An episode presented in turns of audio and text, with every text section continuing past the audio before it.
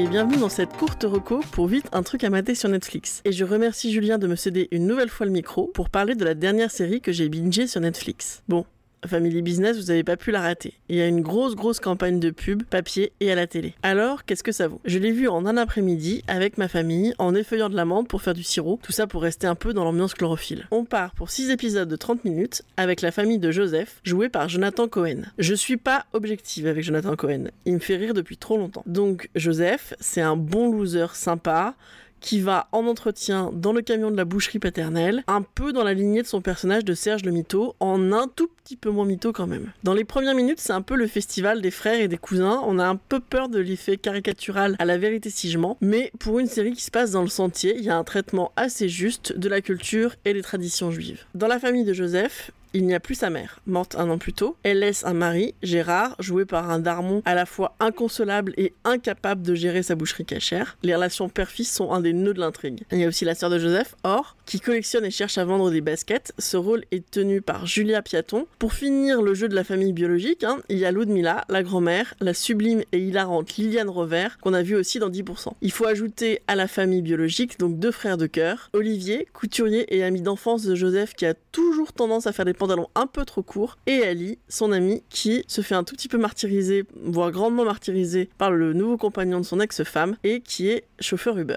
Voilà pour les acteurs principaux, mais aussi des guests de génie, au premier rang desquels Enrico Macias ou Valérie Damido dans leur propre rôle, et un tout petit caméo de Sophie-Marie Laroui. Tout ce petit monde gravite tant bien que mal autour de la boucherie Azan qui va faire faillite. Joseph, lui, ne se voit pas devenir boucher et il se sent plutôt entrepreneur. Après un énième échec de pitch, Joseph se rend en boîte et tombe sur une vieille connaissance qui lui affirme que le cannabis va être légalisé. Lui et ses potes sautent sur l'occasion, la boucherie va devenir une bûcherie. Bon, ça c'est la tagline de la série. Faut-il encore convaincre le patriarche Gérard et c'est là que la figure tutélaire d'Enrico rentre en jeu. Père et fils font finalement un voyage à Amsterdam et commencent un petit business qui va pas être simple à monter. Parce que la vente au détail de viande et la vente de stupéfiants, c'est pas la même chose. Les talents horticoles et les relations de Ludmilla la matriarche vont être mis à rude épreuve.